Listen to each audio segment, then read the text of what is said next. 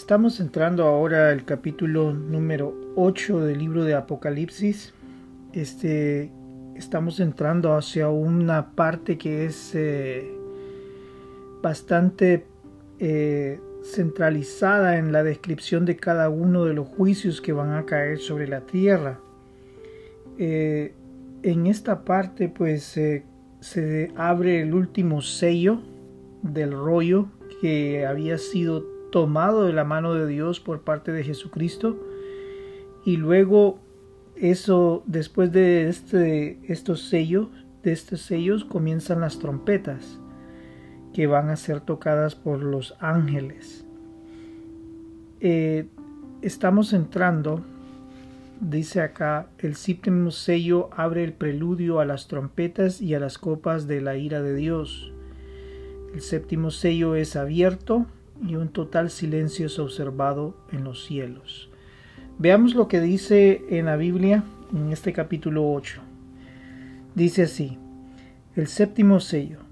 Cuando abrió el séptimo sello se hizo silencio en el cielo como por media hora, y vi a los siete ángeles que estaban en pie ante Dios y se les dieron siete trompetas otro ángel vino entonces y se paró ante el altar con, un incensario de oro y se le dio mucho incienso para añadirlo a las oraciones de todos los santos sobre el altar de oro que estaba delante del trono. Y de la mano del ángel subió a la presencia de Dios el humo del incienso con las oraciones de los santos. Y el ángel tomó el incensario y lo llenó del fuego del altar y lo arrojó a la tierra y hubo truenos y voces y relámpagos y un terremoto. Y los siete ángeles que tenían las siete trompetas se dispusieron a tocarlas. El primer ángel tocó la trompeta y hubo granizo y fuego mezclado con sangre, que fueron lanzados sobre la tierra y la tercera parte de los árboles se quemó, y se quemó toda la hierba verde. El segundo ángel tocó la trompeta y como una gran montaña ardiendo en fuego, fue precipitada en el mar, y la tercera parte del mar se convirtió en sangre. Y murió la tercera parte de los seres vivientes que estaban en el mar, y la tercera parte de las naves fue destruida. El tercer ángel tocó la trompeta y cayó del cielo una gran estrella, ardiendo como una antorcha, y cayó sobre la tercera parte de los ríos y sobre las fuentes de las aguas. Y el nombre de la estrella es Ajenjo, y la tercera parte de las aguas se convirtió en Ajenjo, y muchos hombres murieron a causa de esas aguas, porque se hicieron amargas. El cuarto ángel tocó la trompeta y fue herida la tercera parte del sol y la tercera parte de la luna y la tercera parte de las estrellas, para que se escureciese la tercera parte de ellos y no hubiese luz en la tercera parte del día y asimismo de la noche. Y miré y oí un ángel volar por en medio del cielo, diciendo a gran voz, ay, ay, ay de los que moran en la tierra a causa de los otros toques de trompeta que están para sonar los tres ángeles. Este es el capítulo 8 del libro de Apocalipsis. El capítulo pues se inicia con la apertura del séptimo sello y en la apertura del séptimo sello es al ser abierto se observa un silencio total en los cielos esto con el propósito de permitir escuchar el poderoso mensaje que Dios dará a la tierra. Este mensaje abriría una serie de juicios contra la humanidad que no quiso en ningún momento buscar y aceptar su soberanía. Y es bastante interesante que se hace un énfasis en este silencio que ocurre en los cielos. Y es que en ese momento, antes de que se puedan tocar las trompetas, ocurre un evento bastante interesante. Los juicios pues que van a caer sobre la tierra son juicios que el hombre no puede controlar. Dios utiliza fuerzas que ningún hombre ha podido controlar a través de la historia. Estos son los elementos naturales y las fuerzas espirituales. Ningún hombre ha podido controlar la naturaleza, ningún hombre puede controlar cuándo y dónde y, si puede tener un tornado o cuándo y dónde puede tener un huracán o cuándo y dónde puede tener un relámpago cayendo en ciertas áreas o un terremoto. Son, son elementos naturales que el hombre no puede controlar. Y es ahí donde Dios le muestra al hombre que Él tiene poder, que Él ha dado la oportunidad a toda la humanidad y abrió sus puertas e entregó a su propio Hijo para poder rescatarnos y la humanidad aún así buscó otras formas de solucionar sus problemas y, dio su espalda a Dios. En este momento pues tiene que existir un evento en el que Dios tiene que tomar control nuevamente sobre la tierra, sobre lo que ocurrió en aquel jardín del Edén donde el hombre entregó el señorío de la tierra, se lo entregó a Satanás. Y ahora es el momento en que Dios tiene que recuperarlo. Es un evento que tiene que ocurrir. Eh, y, lo que está diciendo Dios es dándonos la oportunidad. A través de la muerte de Jesucristo en la, cruz del Calvario, Él nos está dando la oportunidad, nos está abriendo la oportunidad que que antes de que ocurran estos eventos nosotros podamos salir de este lugar o ser protegidos por parte de Dios eh, en estos momentos.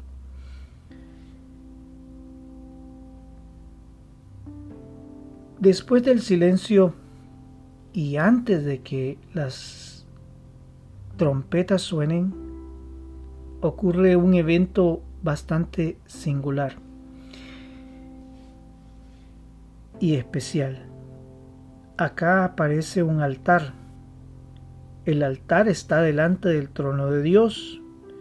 Pero ¿qué significa esto? ¿Un altar delante de Dios? Ya después de que el templo y morada pues somos nosotros y, de repente aparece un templo, un, altar delante de, delante de la presencia de Dios. Entonces la pregunta es, ¿qué significa este altar? ¿Qué es esto que está ocurriendo delante de Dios? ¿Qué es, cuál es el significado de esto? Lo que ocurre es, nos tendríamos que ir hacia el Antiguo Testamento. Durante la descripción de la formación de lo que era el templo de Dios y cuando ocurrió que se iban a formar los altares, que se le dio la descripción a Moisés de cómo formar los altares. Parece que es en el libro de Éxodo,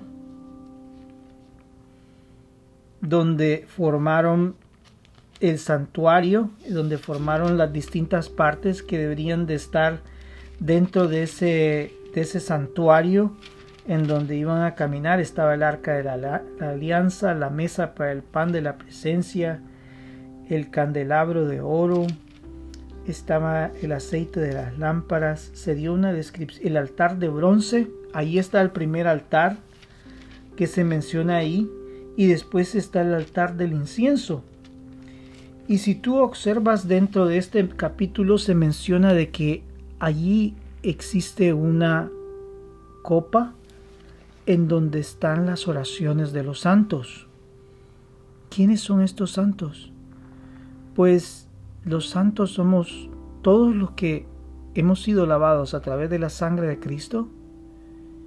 Y los santos antes de esto, pues, antes del evento de Jesucristo, pues están el pueblo de Israel, sus sacerdotes, sus reyes, eh, sus príncipes, eh, todos aquellos que buscaron de Dios y que fueron hombres que, que fueron íntegros delante de la presencia de Dios del pueblo de Israel.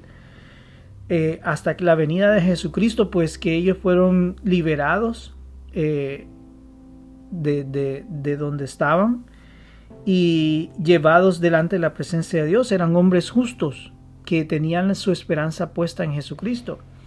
Entonces, todas estas personas están referidas como los santos. Entonces, ¿qué es lo que aparece acá con este, con este altar que aparece allí dentro de el libro de Apocalipsis? Veamos qué dice acá. Dice, otro ángel vino entonces y se paró ante el altar con un incensario de oro y se le dio mucho incienso para añadirlo a las oraciones de todos los santos sobre el altar de oro que estaba delante del trono. Y según la descripción que existe en el libro de Éxodo, veamos acá. Según la descripción del libro de Éxodo, veamos lo que dice en el capítulo 30 del libro de Éxodo. Dice, haz también un altar de madera de acacia para quemar incienso tiene que ser cuadrado de 45 centímetros de largo por 45 centímetros de ancho y de 90 centímetros de altura, y sus cuernos del altar deben formar una sola pieza con el altar mismo. Recubre de oro puro su parte superior, sus cuatro lados y sus cuernos, y ponle un ribete de oro alrededor. Ponle unas argollas de oro debajo del ribete, dos en las esquinas de un lado, y dos en las esquinas del otro para pasar por ellos los travesaños con que van a ser transportados. Haz los travesaños de madera de acacia y recúbrelo de oro.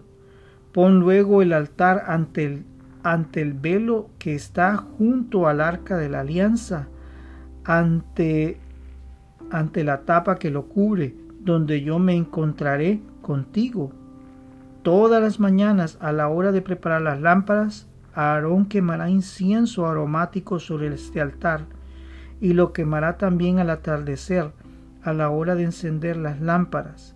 Esto se hará en la presencia del Señor siempre, a través de los siglos.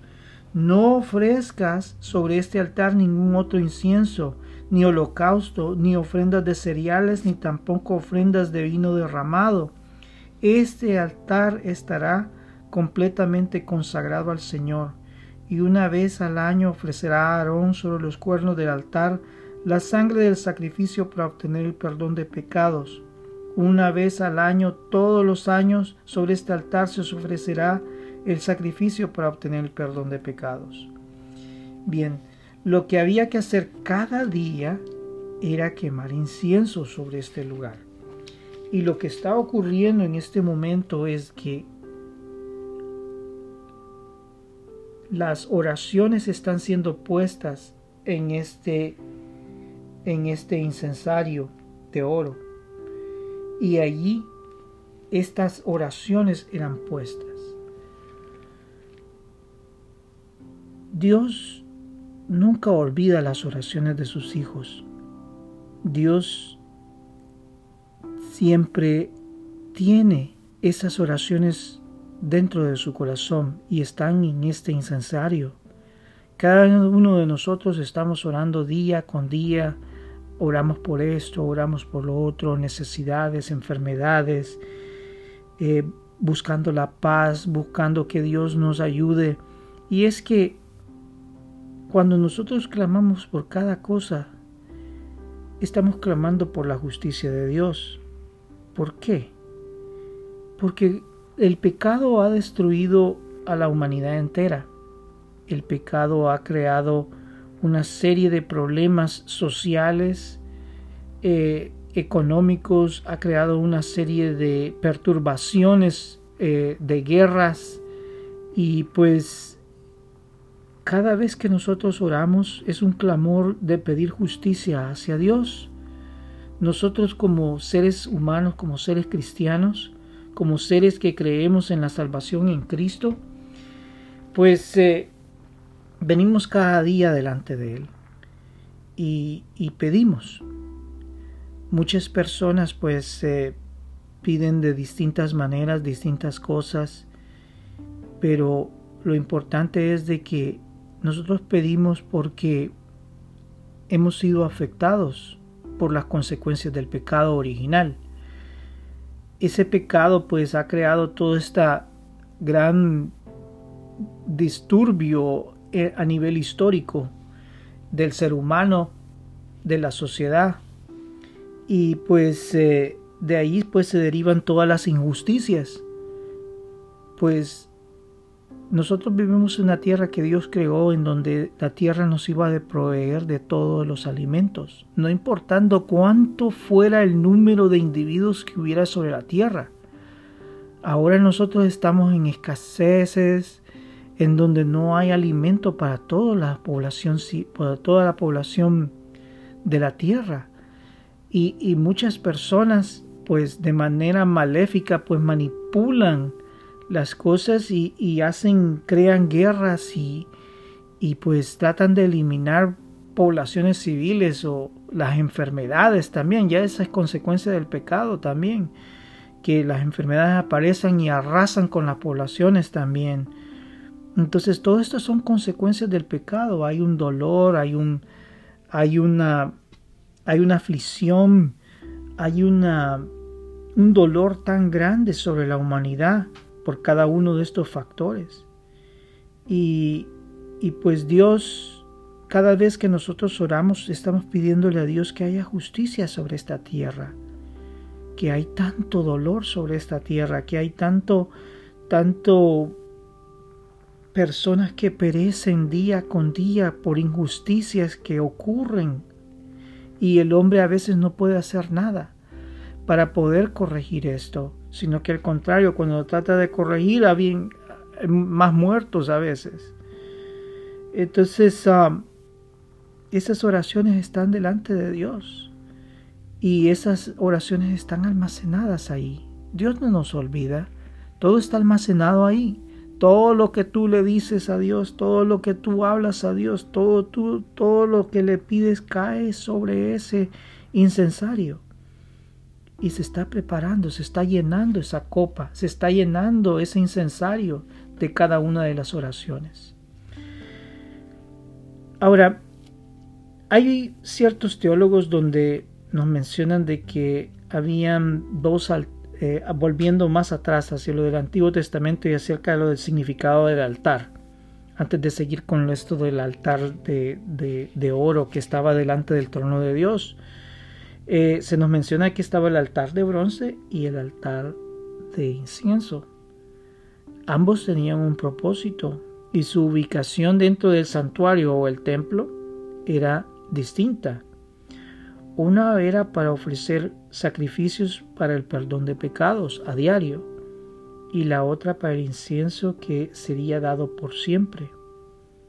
El altar de bronce estaba antes que el del incienso el incienso estaba ubicado antes del lugar santísimo, es decir, antes de la presencia de Dios.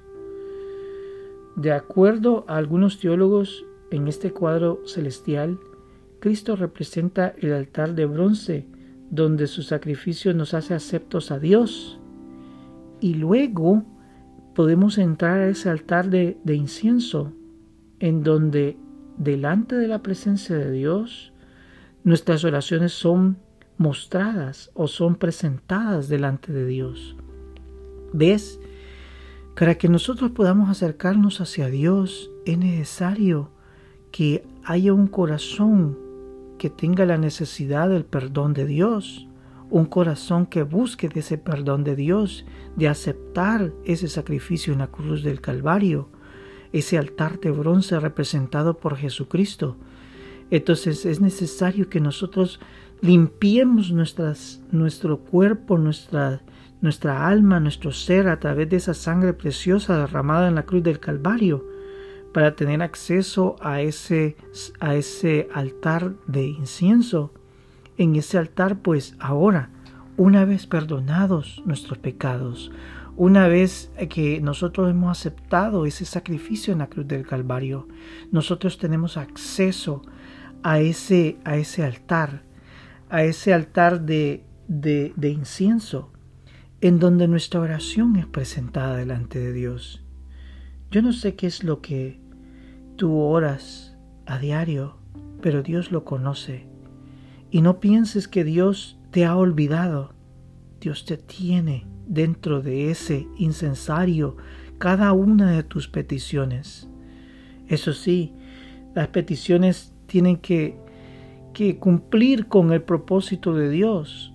Y, yo sé que nosotros tenemos muchas necesidades en esta tierra, pero el cumplimiento del propósito de Dios es tan importante a nivel histórico. Eh, todas estas oraciones que tú traes, pues, ¿qué hay? ¿Quiénes, ¿Quiénes presentan estas oraciones? Dice ahí que son todas las oraciones de los santos. Y como yo había dicho antes, estas oraciones son presentadas por todos los cristianos y el pueblo de Israel. Todos nosotros conformamos el pueblo de Dios. Todos. Yo sé de que Israel en estos momentos, pues ellos no, no aceptan a Jesús como, como el Mesías. Ellos eh, no lo aceptan como Salvador.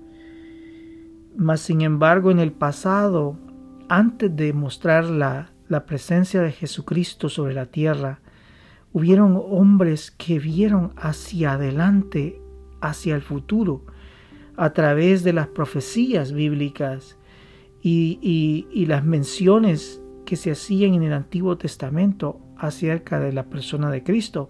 Entonces muchos de ellos vivieron vidas justas, vidas delante de Dios que estaban día con día presentes delante de Él. Y cuando Jesucristo vino y murió, Él bajó a ese lugar donde estaban estas personas, porque Jesucristo no había venido aún y, pues esas personas tuvieron que esperar a que Jesucristo muriera en la cruz del Calvario. Su esperanza estaba en ellos, en Él. Y, y, y, cuando Cristo murió, Él bajó, lo sacó de ese lugar a todos los que habían puesto su esperanza en Él en el Antiguo Testamento y lo sacó de ese lugar. Entonces todas sus oraciones también eran oraciones que fueron almacenadas en ese incensario. Ahora, cada oración nuestra expresa un poderoso elemento de justicia, porque cuando tú oras, ¿qué es lo que pides? Tú dices, Padre, sáname de esta enfermedad. Señor, libera a mi hijo o a mi hija de la esclavitud del pecado. Dios, dame un trabajo para poder alimentar a mi familia. Padre Santo, ayúdame con este vicio o tentación. Señor Santo, trae paz a la tierra. Padre, protégeme contra mis enemigos. Y así las oraciones siguen y siguen y siguen. ¿Qué es lo que tú estás llamando acá? Yo sé que tú estás llamando que haya paz en tu corazón con cada una de estas peticiones pero a la vez estás llamando hacia la justicia. Todas estas oraciones traen consigo un elemento de justicia. Pecado ha creado injusticia ilimitada sobre la tierra. El sufrimiento de la tierra es grande. Nosotros como cristianos somos los más afectados. Estamos tratando de buscar a Dios en medio de un mundo que ha dejado a Dios y lo que quiere es olvidarse de ese Dios que ellos lo llaman mitológico. Por eso nos miran mal, nos miran como anticuados y muchas veces nos separan de la sociedad o nos insultan. Si yo me recuerdo que cuando crecía ya en la edad de 16, 17, 18 años, hubieron momentos en que me llamaban de distintos nombres, me insultaban y, y pues era porque trataba de no conformarme de acuerdo a la vida en que ellos vivían, sino que trataba de vivir lo que Dios quería. Entonces la, la sociedad nos separa. Ellos continúan su separación espiritual, la, la tierra, los, los, las personas que no quieren de Dios. Ellos buscan otras opciones buscan opciones en divertirse, en, eh, en cambiar los patrones normales de vida. Ya no, ya no son una esposa, sino que como seis esposas y, y no importa. Eh, lo que, lo que ocurra.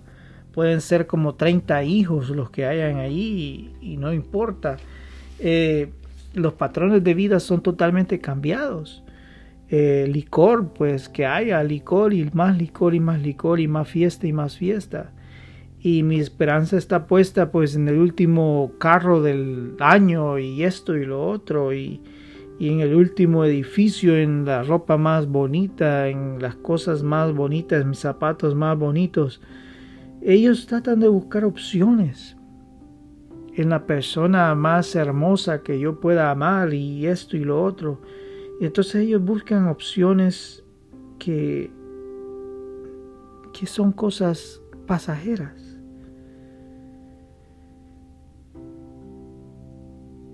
Nos, esa separación continúa y continúa. Ahora, no solo nosotros como cristianos hemos sufrido, sino que también el pueblo de Israel ha sufrido, a pesar de que ellos nunca aceptaron a Jesús, pero siguen siendo pueblo de Dios, siguen, Dios sigue esperando de ellos como Padre. Él, él, él no los ha desechado y al final en este libro de Apocalipsis pues Dios confirma que envía a sus misioneros hombres dedicados, hombres salidos del mismo pueblo de Israel a predicarles ya durante este periodo que va a ser tan difícil. Y pues eh, ese pueblo pues ha sufrido a través de la historia. La muerte y la persecución ha sido parte de sus vidas. Y, si tú estudias la historia de la Edad Media, Tú puedes encontrar tantas persecuciones que esta gente sufrió, persecuciones duras. Y, esto nos lleva hasta el punto donde el nazismo destruyó una gran parte de, esta, de este pueblo, lo cual pues Satanás como siempre ha buscado destruir a su pueblo, al pueblo de Dios. Y, y pues Dios no cerró sus ojos al pueblo de Israel en ese tiempo. Sabemos que estamos en un mundo que es injusto y un mundo donde ocurren un montón de cosas que, que no deberían de ocurrir. Y pues este pueblo judío sufrió tanto en esa segunda guerra. Me acuerdo que hubo un video que me impactó tanto que, que era una de esas cámaras de gas donde murieron muchos de los judíos y pues mostraron en las paredes las marcas que habían dejado los las personas que habían entrado a ese lugar habían dejado impresas las marcas de sus manos y de sus uñas rasgando los muros de ese lugar. Y pues yo lo que me imagino es que que yo pasé momentos difíciles también, pero no como estos de momentos que esta gente pasó, pero en los momentos difíciles, cuando tu vida es puesta en peligro, cuando estás en la frontera entre la vida y la muerte, lo único que uno se acuerda es de Dios. Y dice, Dios mío, voy a tu presencia, ten misericordia de mí. Y pues yo me puedo imaginar que, en medio de ese dolor esa gente clamaba a Dios. Pues esas oraciones de ese clamor entran en ese incensario. Y ahí están y pues en esos momentos desesperados lo único que se me viene, que lo que se viene a nuestras mentes es Dios. Puedo ver en mi mente cómo esas personas ofrecían su oración final al Dios Todopoderoso.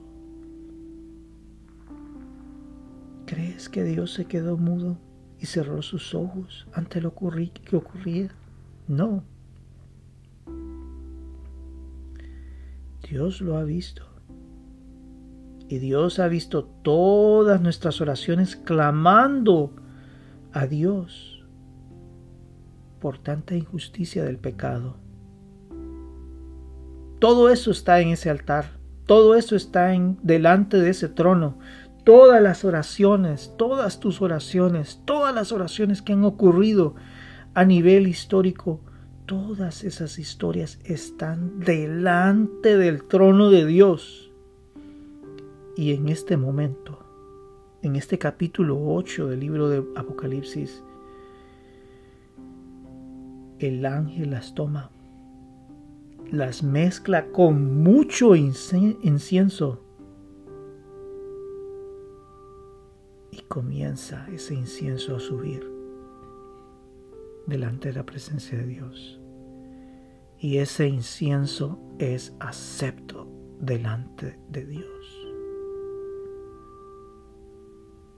Media hora de silencio. Había que hacer énfasis en el momento importante.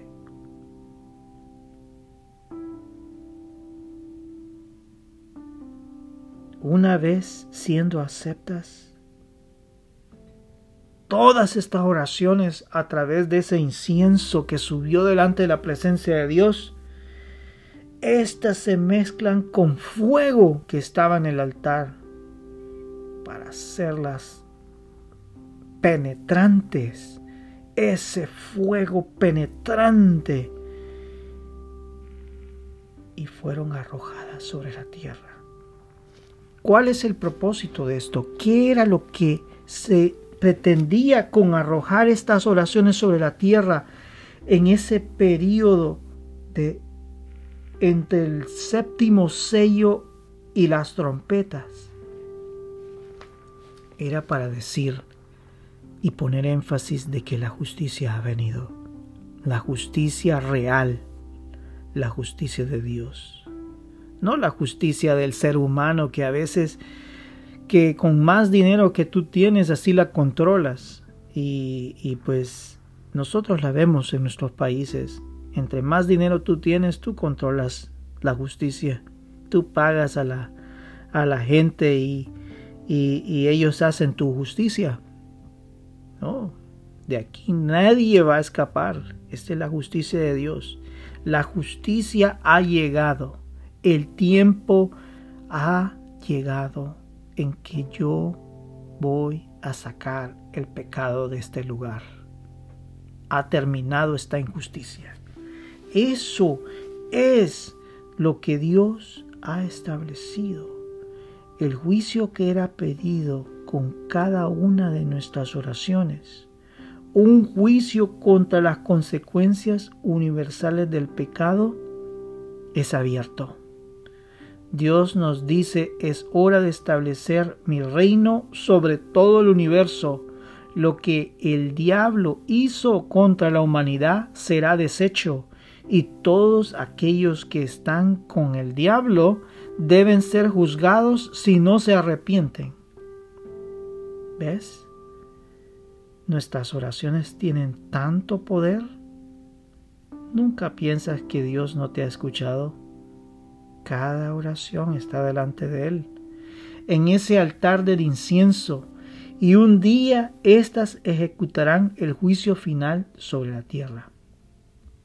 Bien, entramos a las trompetas, y en estas trompetas pues es, es claro que Dios va a utilizar algo que el hombre nunca ha podido controlar y en la naturaleza misma. Y si tú comienzas a leer, así como leímos cada, lo leímos cuando, cuando comencé el, estudio, eh, si tú lees cada uno de esos elementos, pues aparecen cosas que caen del cielo, eh, grandes marejadas, ocurre fuego cayendo del cielo, ocurre que las aguas se vuelven amargas, ocurre que se oscurece el cielo, es decir, cosas que Dios nadie ha podido controlar. Veamos lo que dice. El primer ángel ejecuta su trompeta y fuego y granizo mezclado con sangre caen sobre la vegetación. La tercera parte es quemada. Imagínate, la vegetación. ¿De dónde proviene nuestra comida? Pues la vegetación nos permite tener un buen clima, un clima agradable sobre la tierra, además que protege el oxígeno, nos ayuda pues eh, eh, a proveer alimento. Imagínate la tercera parte de toda vegetación es quemada. ¿Qué consecuencias habrán a nivel ecológico sobre nuestro planeta? Un incendio enorme que destruye gran parte de nuestra vegetación. El segundo ángel toca su trompeta y pues dice que de repente aparece algo que cae como una montaña enorme que cae sobre el mar. Pues lo único que me puedo imaginar es algo que un meteoro o yo no sé, puede ser algo que venga del espacio o, no sé, puede ser algo que, que suceda sobre la Tierra. Y pues dice de que eso hace que la tercera parte de los, de los animales marinos eh, sean muertos. Y junto con ellos, pues los barcos, tercera parte de los barcos también. Eso significa que se producen unas marejadas enormes eh, y eso destruye esa, esas naves y provoca una destrucción ecológica dentro del, del océano que mata a la tercera parte de los animales en el mar. ¿Te imaginas todos esos animales flotando muertos ahí en el, en el mar? Y la tercera parte de los barcos que estaban surcando en ese momento ser destruidas ante este evento. Y todos esos barcos que transportaban pues comercio y todo, y esos grandes barcos que transportan el petróleo y todas esas cosas, imagínate destruidas y contaminando el mar los grandes tsunamis o olas gigantes que se forman. El tercer ángel toca la trompeta y ahora es de una manera distinta. Porque para afectar los ríos, porque en este momento el tercer ángel lo que sucede es que afecta a los ríos. Todo lo que produce agua potable es afectado.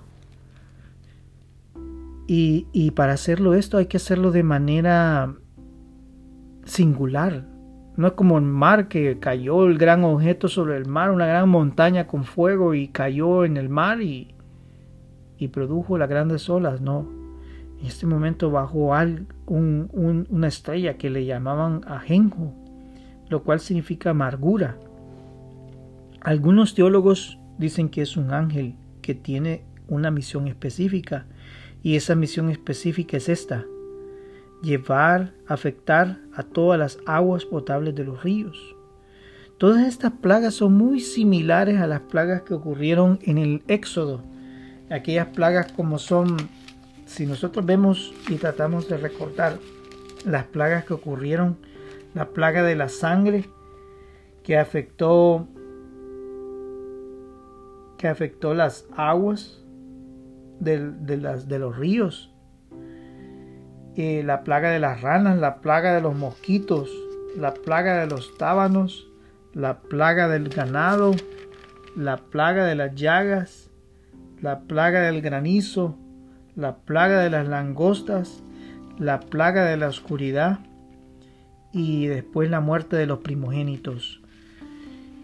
Cada una de estas plagas que ocurrieron en el libro de Éxodo para liberar a su pueblo son muy similares, son, son muy similares a las que ocurren ahora en este libro de Apocalipsis, solo que el único problema es de que estas plagas estaban localizadas en un solo pueblo, que era Egipto en aquel tiempo. Ahora el Egipto está, aquel pueblo egipcio representa la filosofía del anticristo. Ese pueblo egipcio pues ahora está esa filosofía pues está ahora a nivel mundial. Entonces ahora lo que es afectado es todo el mundo. Por eso es que menciona la tercera parte de la tierra. El mundo entero. Entonces, por eso es que se dice que un ángel denominado amargura bajó y pues contaminó o, contaminó todas esas aguas. Y todas esas aguas que fueron tocadas por ese ángel pues se volvieron amargas y pues tú sabes que nosotros necesitamos de agua. Y mucha gente pues la tomó y, y murió. El cuarto ángel toca la trompeta y, y en este juicio pues cae la oscuridad sobre la tierra. Perdemos luz por la tercera parte del día y en la noche pues a pesar de ser oscuro a veces vemos las, las estrellas, pero hay oscuridad en la tercera parte de la noche también. Han, habido eventos que, que han afectado la, la luz del día en, a nivel histórico. Uno fue entre los años 500 a 600 después de Cristo y el otro fue en el año 1257 después de Cristo. Ocurrió una oscuridad que nadie entendió. Eh, y tú sabes lo que ocurre con esa oscuridad. Pues si no hay sol, no hay calor. ¿Y qué es lo que produce? Una reducción en la temperatura. Una reducción en la temperatura, ¿qué es lo que produce? Imagínate en el verano, que tú estás produciendo, digamos, tú eres un agricultor y estás produciendo determinado sembradío y, y pues tú dependes de agua y dependes del sol para que este sembradío crezca. Imagínate que haya tanta oscuridad en cierta parte del día y pues las plantas no van a no van a crecer lo que es necesario. Eh, ese oscurecimiento que ocurrió en estos años que te mencioné fue provocado por erupciones volcánicas, erupciones volcánicas enormes que ocurrieron en lugares que ni cerca, porque dicen de que los eventos de 1257 fueron registrados hasta por los chinos en sus, en sus anales históricos eh, y también fueron registrados en Europa. Mucha gente murió y, mucha gente pues eh, eh, debido a esa oscuridad perdieron pues los sembradíos, hubo frío en tiempo que no había que haber frío y, pues la gente murió. Entonces ahora, imagínate esos problemas que existieron en ese tiempo no se comparan con todo lo que esto va a ocurrir.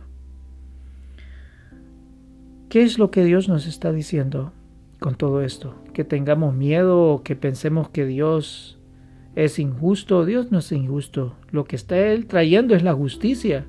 Porque la verdad es de que el ser humano, si Dios lo deja que haga su, su justicia, pues va se va a, seguir acabando y matando y destruyendo y haciendo guerra, guerra tras guerra, con sus filosofías absurdas, eh, modos de vida que ha creado, eh, que, que son absurdos.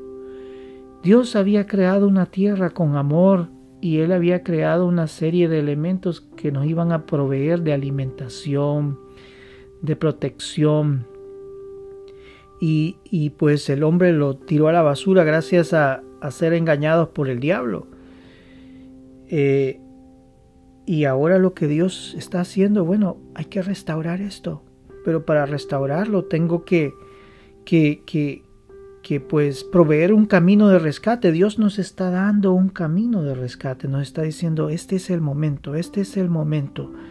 Tienes que salir, tienes que salir.